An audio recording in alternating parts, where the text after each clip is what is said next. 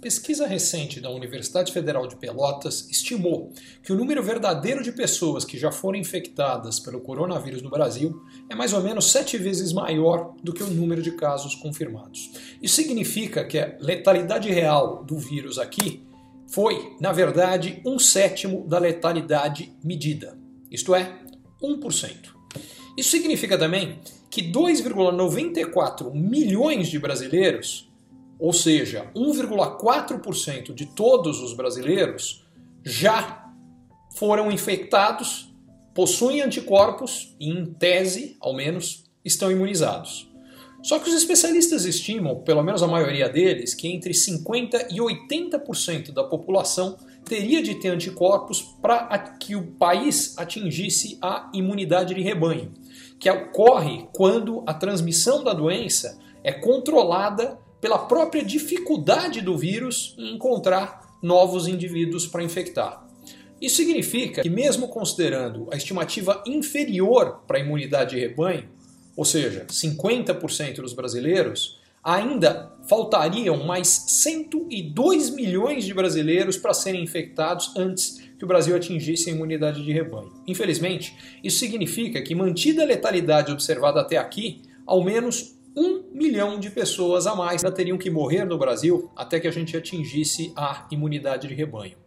Em outras palavras, até que uma vacina ou tratamento completamente eficaz esteja disponível, as alternativas para limitar a transmissão são cuidados de higiene, testes, monitoramento e medidas de distanciamento físico.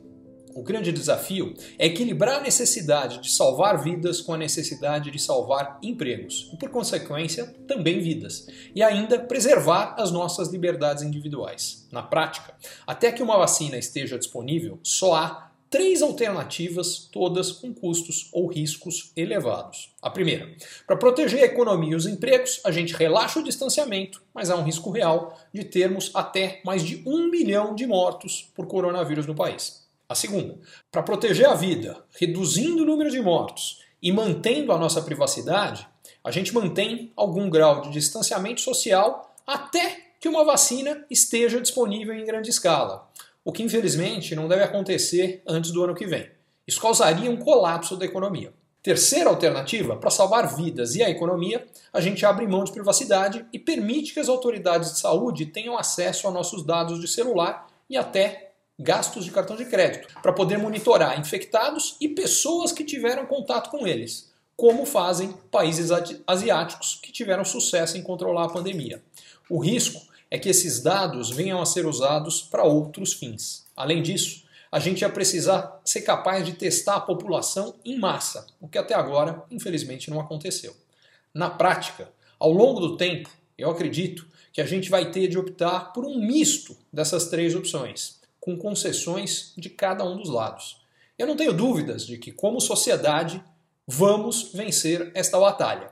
Mas para minimizar os altíssimos custos para a saúde, para a economia e para a privacidade, a gente precisa de análises sérias, desapaixonadas, realistas e construtivas de todas as opções e os seus custos e riscos.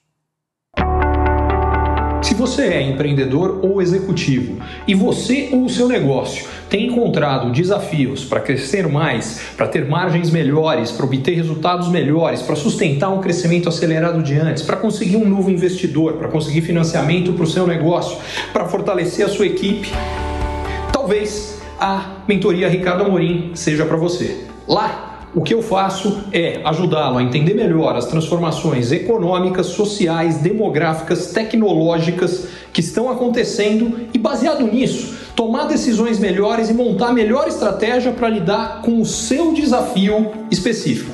Vale a pena você conhecer.